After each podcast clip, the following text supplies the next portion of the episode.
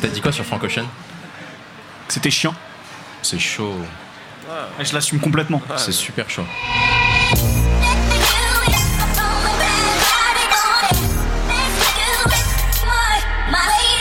Bonjour, bonsoir à tous, c'est Mehdi Maizy, je suis très heureux de vous retrouver pour un nouvel épisode de No Fun. Passer par la télévision, appartenir à un groupe préfabriqué et s'en aller en solo pour rencontrer le succès massif. Et si Camilla Cabello était la Justin Timberlake d'aujourd'hui eh oui, et là tu me regardes Nico, tu fais la tronche. Depuis qu'elle a quitté les Fifth Harmony en décembre 2016, des grands moyens ont été mis pour faire d'elle une figure pop qui compte. Collaboration avec Cashmere 4, présence sur la BO du dernier Fast and Furious avec Pitbull et J Balvin, invité par Major Lazer, égérie de marques comme Guess et L'Oréal, et convié par Bruno Mars à faire la première partie de sa tournée, jusqu'à ce premier album, le sobrement intitulé Camilla, sorti le 12 janvier dernier et porté entre autres par Havana, son titre avec Young Thug. Que penser de ce premier disque solo? Et surtout, Camilla, l'album, est-il le blockbuster auquel on aurait pu s'attendre? On en parle aujourd'hui avec Shkid. Comment ça va? Très bien, et vous? Magnifique. Tu, tu me vois maintenant Bah ouais. Ah bah, ça me fait Bah, je plaisir. te respecte. hein. Raphaël Dacruz Salut tout le monde. et Nicolas Pellion. Salut, salut. Camilla Cabello dans nos fun, c'est tout de suite. Et je vais commencer avec euh, la voix de velours du, des Yvelines, Ah, merci. le Barry White de Mantes-la-Jolie. C'est moi. Euh, et les Ouais, mais c'est- c'est dans il mon cœur, c'est gravé. Tu vois, il restera là-bas. Bien sûr. Euh, Raphaël, qu'est-ce que tu as pensé, grosso modo, de cet album-là Euh, La présentation de Camilla Cabello, ça va, c'est assez rapide, hein, c'est une jeune artiste. Mais ce disque-là, est-ce que c'est quand même quelqu'un qui est en train de caracoler en tête du Billboard depuis euh, plusieurs semaines, voire plusieurs mois Tout à fait. Euh, qu'est-ce que tu as pensé de cet album? Je trouvais que c'est un album qui est assez encourageant pour quelqu'un qui vient, comme tu le disais, d'un groupe euh, préfabriqué qui est Fifth Harmony. Euh, je trouvais que Fifth Harmony c'était vraiment le, le, prototype des, girls band comme on en a depuis les années 90 avec des tubes, euh, des tubes redoutables et que pour elle partir en solo avec toutes les histoires en plus que ça a créé, les tensions que ça a créé avec ses anciennes collègues, c'était un vrai pari qui n'était pas du tout gagné d'avance. Et je trouve que l'album est, est très encourageant parce qu'elle a fait des, des, des vrais, des vrais choix personnels et, et presque radicaux en fait. Quand on écoute les, les premiers singles qui, euh, qui étaient sortis euh, avant, cette, avant cet album, il y a notamment le morceau OMG par exemple, euh, ou le morceau Crying, Crying in the Club.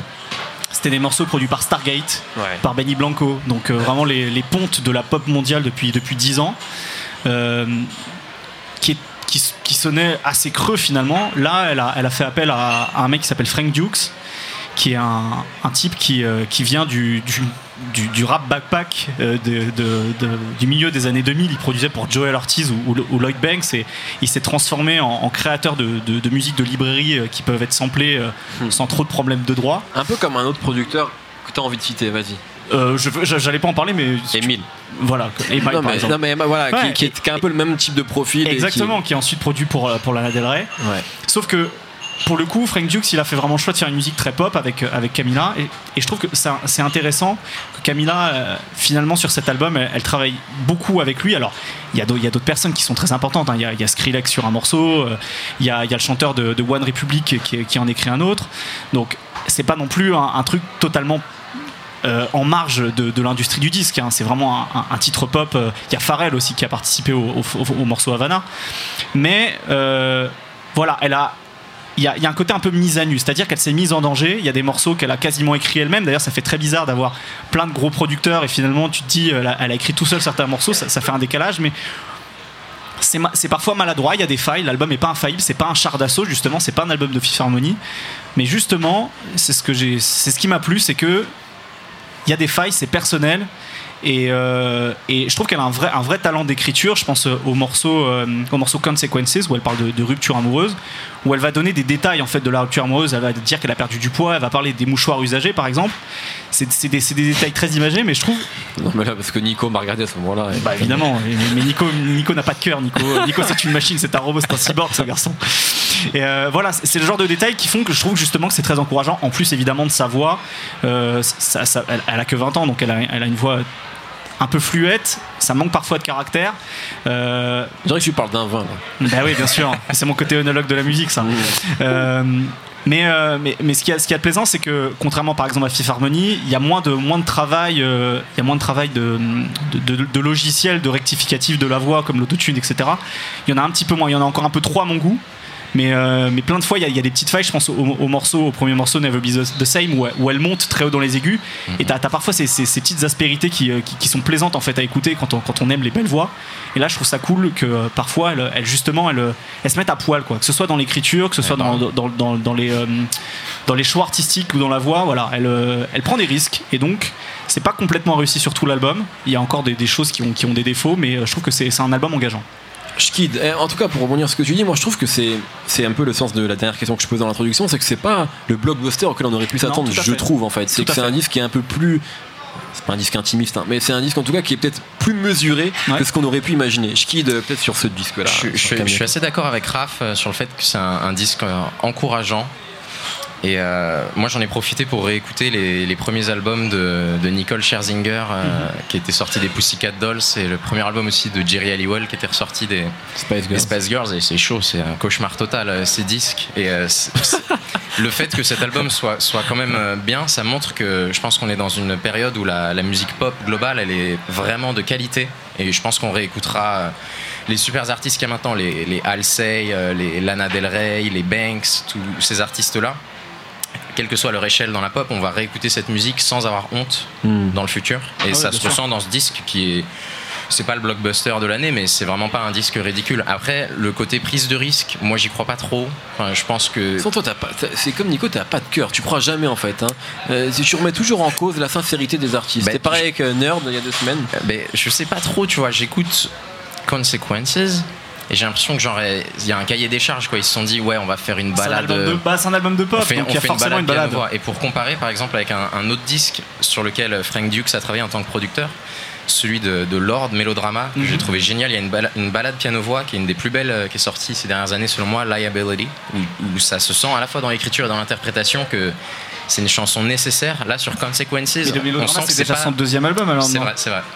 C'est d'accord, Tu, c'est tu vrai. vois Donc peut-être qu'effectivement sur le prochain disque, ce sera mieux réussi. Là, je trouve que ce morceau-là, il y en a trois qui sont un peu lents, qui, qui, je trouve don- ont- donnent un, un ventre mou un peu euh, inintéressant au disque. Consequences, euh, il y a Real Friends et Something's Gotta Give, qui sont trois morceaux sans, sans, sans batterie Ouais.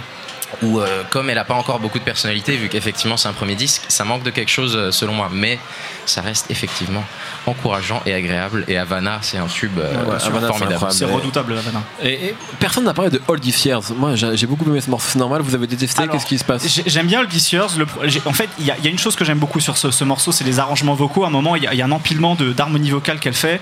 Je trouve ça fabuleux. Ça m'a presque fait penser à, à ce que fait un mec comme Flume, par exemple, un, Mm. un producteur australien. Le seul problème que j'ai avec All These Years, c'est que, en fait, cet album, il y a certains morceaux qu'elle a travaillé avec, euh, avec Ed Sheeran qui finalement n'ont pas été retenus et j'ai parfois l'impression d'entendre du Ed Sheeran et Ed Sheeran ça m'emmerde profondément donc euh, le, le côté euh, je fais trois accords de guitare après, après elle, elle les habille très bien avec sa voix c'est c'est plutôt bien écrit mais le morceau m'emmerde un peu Nico, Alors, sur cet album. j'ai l'impression de ne pas avoir écouté le même disque que mes, que mes collègues. Ça va tirer. Là, ça va tirer à vue là. Non, non, en plus, euh, je pensais être un peu mesuré, mais je vais être obligé d'être- d'y aller très fort. En mais prends pas des postures non, non, mais. J'avoue. Parce que vous êtes très gentil avec ce disque là, quoi. C'est le Euh, début. C'est le début. Mais si vous voulez, si on, si on schématise un peu euh, la, la pop, un peu comme l'enfer de Dante, tu vois, avec, des, avec trois là cercles. tu me parles là. avec des cercles. T'aurais un premier cercle avec, euh, on va dire, les trucs un peu innovants ou avant-gardistes. Tu vois, ça peut être euh, très large, hein, de Björk à, à Don Richards. En général, ça va être des succès critiques. Ouais. Après, il va y avoir un deuxième cercle qui est encore plus vaste, avec toutes les trucs de, de pop fusion, de pop euh, nostalgique, donc qui va en gros euh, chercher à, à re- à moderniser ou à euh, retrouver des, enfin réutiliser des formules qui ont déjà fait leur preuve. Et là, ça peut être The Weeknd, ça peut être Bruno Mars, Mm. etc. Et là, ça peut arriver à cumuler succès critique et succès commercial. Et voilà, on a on- ces, deux parties, c'est un peu des phases de la pop qui ont aidé à ce qu'on appelle à, à développer ce qu'on appelle le poptimisme. Genre une vision optimisme Ouais, de, la pop, de dire bah il n'y a pas de il a pas de, de, honte à aimer ça. On peut aimer légitimement la pop parce que ça peut être soit avant-gardiste, soit euh, soit qualitatif. Après, Et ça c'est de la merde ça ce truc là de on, on a, on, on a le droit d'aimer parce que ouais il y a quand même tu vois un Non, truc euh, tu vois Parce que On s'en fout. En fait, le- si tu veux, on peut se poser la question parce que je pense qu'il y a un troisième cercle euh, qui est en gros une, une pop qui existe, on le sait tous. T'en as parlé d'ailleurs en parlant de Fifth Harmony. Ce truc qui est une version idiote de plein de choses qui existent déjà, qui en gros qui est fait comme de la lessive, tu vois, et euh, qui est vraiment le, qui est vraiment une caricature de l'idée qu'on se fait de la pop. euh, et qui c'est vrai, comme tu disais, qui, a- qui tend un peu à disparaître finalement, parce que ce qui marche, c'est, c'est moins ça qu'à une époque, Ouais. mais qui existe toujours et qui, et qui était Fifth Harmony. Et c'est vrai qu'avec ce disque-là, on sent que Camila Cabello, elle veut passer de, du cercle 3 au cercle 2, tu vois. Mais à mon avis, elle est encore coincée entre les deux, parce que ce disque-là, il a un peu, euh, moi, il m'a fait, il m'a fait un peu l'effet que me font les disques de rap français produits par corps. À savoir que tous les morceaux, j'ai l'impression de les connaître déjà, parce qu'il y en a d'autres qui les ont fait un an avant, en fait. Et euh, tu- tu- a- amusez-vous à taper le titre des, des morceaux euh, de Camilla Cabello sur Twitter ou sur YouTube, de regarder les commentaires. Systématiquement, il y a des gamines qui disent Mais attendez, euh, ça c'est machin de Selena Gomez, ça c'est, tu vois, Into It euh, à la fin, du, à la fin de- du truc, c'est du Lord, tu vois. Ouais. Euh, Real Friends, ça ressemble à Oni de Kelani. Euh, Il y a le deuxième, le deuxième track, dont j'ai oublié le troisième, où genre elle, elle part dans les aigus. En fait, c'est Waterfall de CIA et Pink, tu vois. Ouais. Donc en fait, tu sens que ce Frank Duke, il est à un moment où il veut passer effectivement, euh, il veut devenir un vrai producteur pop, comme le sont les Luke, et les Benny Blanco aujourd'hui, Max tu vois, les Max Martin, mais qui sait pas comment il va gérer cette, cette, cette fille-là. Donc il l'a fait surfer sur toutes les vagues qui existent pour voir ce qui va fonctionner pour elle, tu vois. Ouais. Donc Ce qui est peut-être pas si stupide que ça, parce qu'au final, ça, ça dérange personne. ce qui est pas stupide, Dans les disques de corps que SCH et la crime, ça, je suis d'accord avec épille toi. pas- partout, Je tu suis vois. d'accord avec toi, mais ça, ça dérange personne de, que David Guetta euh, fasse euh, des cochonneries, tu vois. tu vois, il remplit le Stade de France, je pense qu'on sera d'accord pour dire que c'est de la cochonnerie. Ouais. Le problème, c'est que je trouve que les morceaux, moi, je, je suis pas contre qu'il y ait des modèles, Mhm. sauf qu'elles les dépassent jamais, parce que, et là, c'est un truc que tu disais, Raph, sur le fait que il y a, y a ce côté un peu fragile dans la voix. Je trouve que ça, l'avait dans les morceaux avant.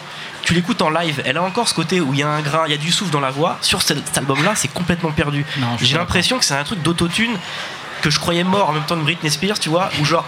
C'est T'as que t'as pas écouté les de albums de. Fifth Harmony parce que comparé aux albums de Fifth Harmony, c'est complètement étouffé sous plein de trucs justement de, de rectificatifs vocaux, etc. Ce qui, ce Là qui est encore- beaucoup moins le cas là là, sur encore à l'album. mort, à mort. Même quand elle monte très haut, ça- j'entends un Android, moi, c'est assez ouf. Alors, Ouais, surtout sur le premier titre. Ouais, c'est- je, pense- je que tu sens que Ouais. c'est- corrigé de ouf et ça enlève toute la personnalité qu'il aurait pu avoir sur ces trucs-là.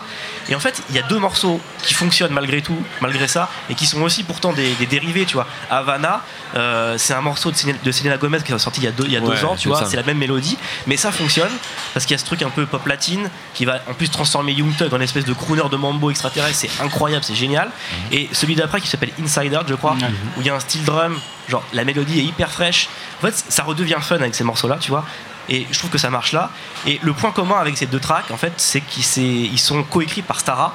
Ouais. Stara, c'est fait. la meuf qui a écrit Pick Up the Phone de Young Thug, Qui a bossé avec Diplo, euh, qui a Et qui et bosse c'est ça. avec Diplo. Et qui bosse beaucoup avec euh, Frank Duke Et justement. qui a, qui a écrit aussi Ice Melt de Dra- Drake et Young Thug, qui a écrit euh, Pass That de Jeremiah, qui a écrit Too Fun de Kevin Gates. En fait, tous les trucs un peu faux caribéens, tu vois, un peu cartoon et Mm. tout, elle est méga forte avec ça. Et en fait, ouais. Kaba- euh, Camilla machin là, elle a pas de personnalité, tu vois. Il faut que ce soit fun pour qu'on y aille. Si tu, fais, respect. si tu fais un truc feutré, tu t'emmerdes parce que c'est Ouais. une caissière, tu vois. Mais je pense T'as que t'as pas envie de l'écouter, t'as pas envie de l'écouter. en même temps, je trouve que dans. Elle arrive sur un marché où. euh, elle- pour, euh, dans la démographie des gens qui ont envie d'écouter des, des jeunes filles d'origine euh, latine, elle arrive à un moment où je pense que les gens avaient peut-être besoin de respirer de Demi Lovato, qui vient de finir l'exploitation de son, son précédent disque, Mm. qui est plus euh, la meuf un peu confiante, Ouais. écoute, Ouais. genre un un petit autre peu plus personnage, ouais. Empowerment, c'est un autre personnage. Camila Cabello, c'est la meuf qui a pas trop de personnalité. Bon, il y a plein de meufs qui se retrouvent là-dedans. Ça arrive euh, sans doute au bon moment. Non, mais tu vois, euh, c'est vrai au, au bon moment. En même temps, j'ai l'impression que tu vois, il y a eu euh, Carly Rae Jepsen qui était à fond sur ça aussi. La, fille, la normale à qui il arrive des trucs super. Ouais. C'est un peu le, le scénario de l'album de Camilla aussi, tu vois. C'est ça.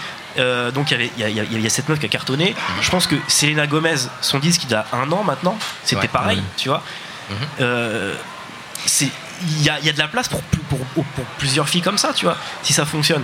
Donc euh, je sais pas. Moi, la question, du coup, on a compris un peu ce que vous pensez chacun respectivement de l'album. Est-ce que vous avez l'impression que Camilla Cabello, elle a l'épaisseur pour euh, durer et devenir une réelle pop star Parce que là, on est sur deux morceaux, on est sur OMG et Havana, qui ont vraiment bien marché, surtout Havana, bien sûr. Est-ce que vous avez l'impression que derrière tout ça, derrière ces morceaux, derrière ces coups, en fait, euh, c'est- c'est c'est- voilà, c'est cette manière de surfer par rapport à certaines tendances, est-ce que vous avez l'impression qu'il y a quelque chose qui peut durer? Par exemple, c'est, je parlais de Justin Timberlake dans l'introduction ou de Nicole Schwarzenegger. Effectivement, c'est typiquement le même type de profil.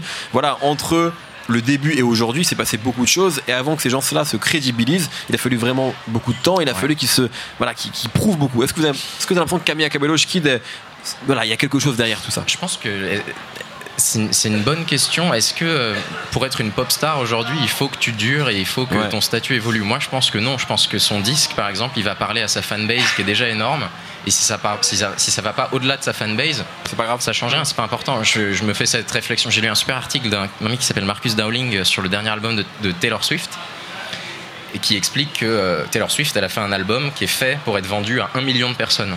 Donc Ah, elle mais a- c'est déjà une fanbase assez énorme. Ouais. Ouais, mais au, C'est- Est-ce que c'est une fanbase ça? Parce que dans les 1 million de personnes, est-ce qu'il y a que des de fans de Taylor consommateurs. Swift? Dans- elle a un million Ouais. de consommateurs qui vont acheter son disque et son album. Du coup, il est pensé pour ne plaire qu'à ces personnes. Et si ça, si ça, si ça plaît pas au-dessus, elle s'en fiche de toute façon. Elle ne fait que s'adresser à sa fanbase. Et je pense qu'aujourd'hui, euh, il y, a, il y a 10 ans, Nicole Scherzinger, elle avait besoin de parler à tout le monde. Voilà. Aujourd'hui, avec Internet, avec le streaming, je pense que tu peux plus simplement te dire que ta musique, elle s'adresse à une démographie précise. Tu vas pas aller te battre pour aller atteindre d'autres consommateurs. Et tu peux survivre et être une star comme ça Je sans suis- être gigantesque. Je suis d'accord avec ça, mais je mettrais un bémol. Je pense que dans les 1 million de personnes euh, qui peuvent apprécier la, la musique de Taylor Swift, il n'y a pas que des. Il n'y a, pas que la fanbase de Taylor Swift. Je pense qu'il y a des gens qui écoutent de la musique euh, comme ça et qui, et, et qui euh, tu vois, ils vont choper un tube, ils vont choper Havana de Camilla Cabello ou ils vont choper Shake It Off à l'époque de Taylor Swift. Et je pense pas que ce soit des gens qui soient des fans de Taylor Swift. C'est juste, je pense qu'il y a, je suis pas sûr qu'il y ait que des, dans les 1 million de personnes, qu'il y ait que des fanatiques de Taylor Swift, qu'on on puisse parler de fanbase. Je pense qu'il y a juste un public pop. Euh, à, plus- qui ça, à, à Ouais. qui ça va parler ça? Sur, sur la période chez Kitoff, je suis d'accord avec toi, mais sur ce disque précis, Réputation, j'ai l'impression que c'est vraiment adressé que à sa Ok. fanbase. Et, là, et Camilla, j'ai pas la sensation que ça va spécialement atteindre euh, des consommateurs extérieurs. Et je suis pas convaincu que ce soit ce qu'elle recherche euh, non plus. Elle a envie de parler à ceux qu'elle a réussi à garder de Fifth Harmony. Elle a son tube, mais elle- je pense pas qu'elle ait besoin d'aller spécialement plus loin. Comme les Dua Lipa, elle a pas besoin de devenir une, une- Hmm. plus loin que ce qu'elle est, selon moi. Et en, Grave. et en même temps, avec Havana, elle a réussi aussi à aller plus loin. Ouais. Elle a, je pense que hum, il y a, il y a quelque chose de très politique derrière un morceau comme Havana, c'est qu'on on parle beaucoup, euh, on en a parlé dans les deux précédentes émissions de la situation politique aux États-Unis, etc. Avec toute cette histoire de, de, de problèmes de migrants et, euh, et de cette grosse communauté latino-américaine aux États-Unis, avec un morceau comme, euh, comme Havana. Sans le faire exprès, en fait, elle fait, aussi un morceau qui, marque une époque parce que euh, ça, parle d'avoir des racines étrangères aux États-Unis, en même temps de se sentir comme euh, une, puisqu'elle vient de Miami, euh, légitimement quelqu'un qui habite Miami. Donc a cette espèce de double culture dont elle parle. Et d'une certaine manière, avec un morceau comme celui-là, alors c'est pas suffisant pour, pour s'inscrire, pour en tout cas pour inscrire cet album comme, comme un, un grand moment de la pop et quelque chose sur lequel elle peut, elle peut, elle peut, elle peut s'inscrire dans la durée. Mais en tout cas, elle arrive en tout cas à capter quelque chose qui, euh, qui va au-delà de sa fanbase et qui a réussi, à mon avis, à capter un autre, un autre, auditorat. Est-ce que c'est pas une interprétation que tu fais plutôt? Bah, Parce que j'ai pas l'impression qu'on se posait cette question quand euh, Santana sortait des disques. euh, C'était pas la même époque aussi. C'était pas la même époque, mais là, euh, j'ai l'impression que C'est peut-être un peu tiré par les cheveux, mais comme euh, c'est une je meuf pense qui que vient de l'autre côté du mur, ça veut sans doute dire que quelque chose. Je, je, je suis pas je, je convaincu. parle- je parle pas de, je parle de la chanson, je parle de la Ouais, on chanson parle et de ce qu'elle raconte Et dans la de- et chanson. de- ouais, ouais, Ouais, et mais- du fait que la chanson puisse avoir cet impact-là, même si elle avait pas ça en tête au début. Bah, la chanson, c'est juste, elle est là, elle va rencontrer un mec. ty- ty- typiquement, quand t'as Barack Obama qui te met ça dans la liste de fin d'année des morceaux qui sont importants, je pense que il- Je pense que c'est un message. je pense que d'une certaine manière, ça, ça, ça dit quelque chose aussi à cet auditoire pop qui n'est pas seulement celui de, et il est, il est pas du tout, euh, il est pas du tout euh, pas important ce public-là, ce public des jeunes filles qui ont besoin d'avoir des artistes comme ça qui leur sûr. parlent parce qu'elles parlent de, de- de- du fait d'avoir confiance en soi, d'avoir confiance en ses, en ses, en ses sentiments, etc. C'est très, euh, il il a- important. c'est très important et euh, ça fait partie aussi du, du public musical. C'est des vrais consommateurs de musique. Mais je pense que voilà, un morceau comme celui-là, ça va aussi au-delà de ça. Nico, est-ce que tu veux ajouter quelque chose là-dessus? Euh, déjà, je voudrais m'excuser auprès de toutes les caissières, parce que je viens de me rappeler que j'ai été j'ai dit que j'ai insulté cette fille de caissière alors que c'est pas une insulte. Tout à fait. Et, euh, et ensuite, est-ce que la question c'était est-ce qu'elle va pour- poursuivre et persévérer euh, dans pop est-ce qu'il y a. Est-ce qu'il y a, Est-ce qu'il y a une chance pour elle? Bah moi ce que j'aimerais bien c'est que pour le coup elle bosse plus avec Stara et elle, elle- elle collaborait avec des rappeurs avant notamment avec Quavo etc. Là avec Young Thug je pense que c'est c'est un bon juste milieu qu'elle peut avoir de travailler avec des mecs un peu plus trash qu'elle en fait pour apporter euh, quelque chose à ses morceaux elle qui est assez lisse en fait. Après, c'est vrai que tu parlais de Justin Timberlake. Comparé à Justin Timberlake et au choix qu'il avait fait avec Justified, il n'y a, il y a pas de radica- radicalité pardon, qu'il y avait entre Justified et NSYNC, qu'il y a entre, euh, entre Camilla, l'album Camilla, Et les a-. Voilà, il y a quelques, quelques nuances, quelques inflexions, mais ça manque encore vraiment de, de- de choix définitif. Après, je pense que Justin Timberlake était aussi plus vieux, par exemple. Il y a beaucoup de choses qui jouent. entouré. Elle, elle a Mieux 20 ans, plus entourée. Ouais. Euh, avec lui, il y avait quand même les Neptunes, il y avait. Timbaland, etc. Là, je pense qu'un mec comme Frank Duke, justement, il aurait dû peut-être pousser un peu plus loin, un Mais peu plus loin le curseur. Du coup, est-ce que le, le vrai problème de ce disque-là, c'est pas Frank Dukes plutôt que elle, tu vois, qui Je pense que pas, tous les a- pas pris les, les choix, enfin, a pas pris les décisions euh, radicales, tu vois, et trop mou prend trop de directions différentes. Alors que je pense peut-être que qu'il aurait dû parce de que- suite, parce euh, que- on fait du Havana dix fois, tu vois. Moi, j'aurais préféré qu'il y ait dix fois Havana peut-être sur, peut-être sur Ouais, ce moi disque-là, aussi, tu hein. vois. Ah, je pense que ça aurait été relou quand même à la. Bah, il est un peu à relou déjà l'album comme ça, donc. euh, Tu te contredis, Ah, mon cher je l'ai Skid. converti, c'est non, ça, je suis gentil parce que c'est son premier disque, mais c'est vrai qu'en fait, moi, je, pense, je trouve ça dommage que. Je, pense- je trouve qu'on est dans une sorte de formule dans la musique pop en général où on va emprunter des codes à la musique indé et du coup c'est impossible qu'un disque soit raté. C'est impossible qu'un disque soit nul. années, je suis Non, mais non, c'est pas parce que- nouveau, ça. Non, si tu réécoutes le Nicole Scherzinger, je te jure, c'est l'enfer. Ouais, et je pense bon. qu'à l'époque c'était l'enfer. Alors qu'aujourd'hui, quand elle sort Never Been the Same, où il y a cette sorte de basse un peu granuleuse que tu peux entendre dans plein de trucs indés qui sont hyper cool et hyper validés, elle chante de la même manière que Ouais, toutes les autres filles. je pense tu peux que pas dans trop les, te tromper les en fait. albums de pop de l'époque euh, que Tim Holland produisait, serait-ce pour Furtado ou Justin Timberlake, il y avait parfois des choses qui reprenaient de la scène indé, des, des codes, etc., et qui le magnifiaient, qui marchaient d'une manière pop. Donc je suis pas sûr que cette formule-là soit complètement nouvelle. Je pense juste qu'aujourd'hui, on, on a moins envie de prendre des risques, les pop stars incluses. Et du coup, bah, l'album, il peut pas trop être nul.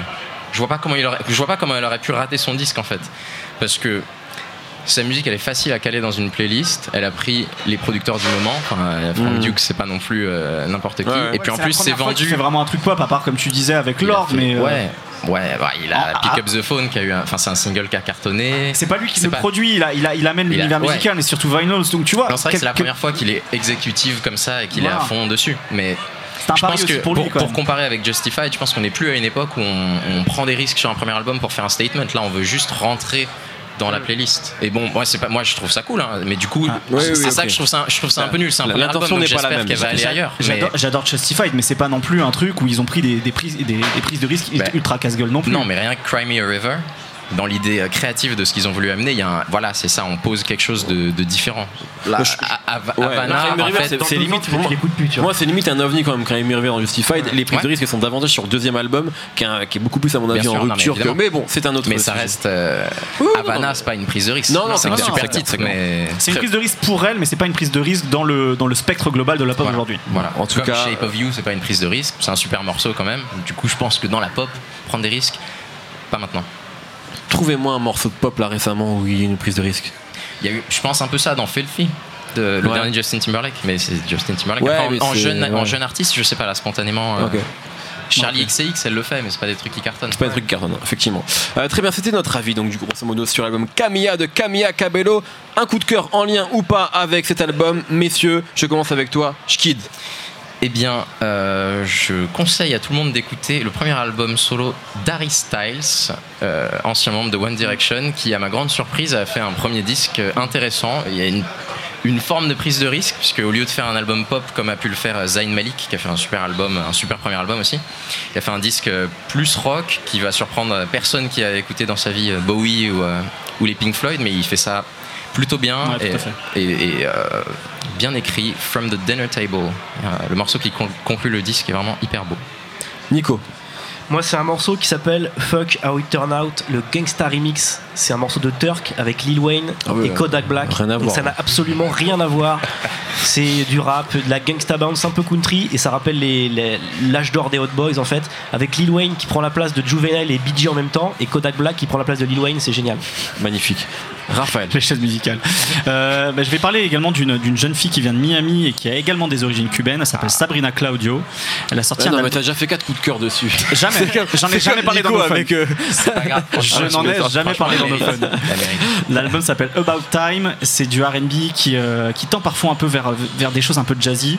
Je trouve ça sublime. Il y a, il y a une, il y a une fragilité chez elle. Il, y a, il y a beaucoup de thématiques aussi qui se retrouvent entre les deux albums, entre Camila et, et, et Sabrina. Sauf que Sabrina, Sabrina euh, elle est un peu plus sûre d'elle justement dans, dans son interprétation, dans sa manière d'écrire.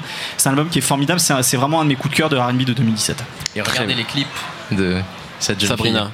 Voilà. Je- C'est pas moi qui l'ai dit. Non, mais il, il est chafouin lui. Hein. Ouais, ça, ça compte. hein. et- Regardez les clips de Camila Cabello aussi, franchement. euh, Bien voilà. sûr. Et regardez l'équipe de Nicki Minaj. Et je voulais pourquoi? C'est pas gratuit parce que moi mon coup de cœur c'est réécouter l'album The Pink Print de Nicki Minaj parce que je l'ai réécouté il y a pas longtemps. C'est un album qui est un peu bon, en fait, qui est, qui est comme tous les albums de Nicki Minaj, en fait, où il y a Ouais. à la fois des morceaux très pop et des morceaux très rap, mais je trouve que les morceaux pop, il y avait une sorte de formule qui était vraiment maîtrisée dessus. Et moi, je suis un fanatique de Pills and Potion. Je vous Oh là dis là, comme je le pense. J'adore ce morceau. Et d'ailleurs, The Game dedans, c'est beau pas ce qu'il fout dans le clip. Il y a une barbe incroyable, j'adore. Et vraiment, non, c'est un album qui je crois important et qui est un, un vrai bon album de pop en fait, au sens où on l'entendait en 2014, parce que c'est 2014. Et donc voilà, moi j'ai toujours encore beaucoup d'amour pour Nicki Minaj et je crois encore en un album important de Nicki Minaj en 2018, vraiment. Euh, et, et cette espèce de guerre que, que Nemo est en train de monter avec Cardi B n'a évidemment aucun sens, c'est complètement ridicule. Euh, merci beaucoup messieurs, merci Shkid d'avoir été là, merci Raphaël, merci Nico, merci Jules à la technique, retrouvez-nous tous les vendredis sur SoundCloud et Apple Podcast. On se retrouve la semaine prochaine. Plein de bisous, bye. Salut, c'est Thomas Rozek, vous venez d'écouter No Fun. Je vous invite à enchaîner avec Nos Ciné où on cause cinéma, séries, grandeur et désespoir de ce qu'on peut voir sur petit et grand écran. On parle fort, mais on a bon cœur. Ça s'appelle Nos Ciné, c'est un podcast du réseau Binge.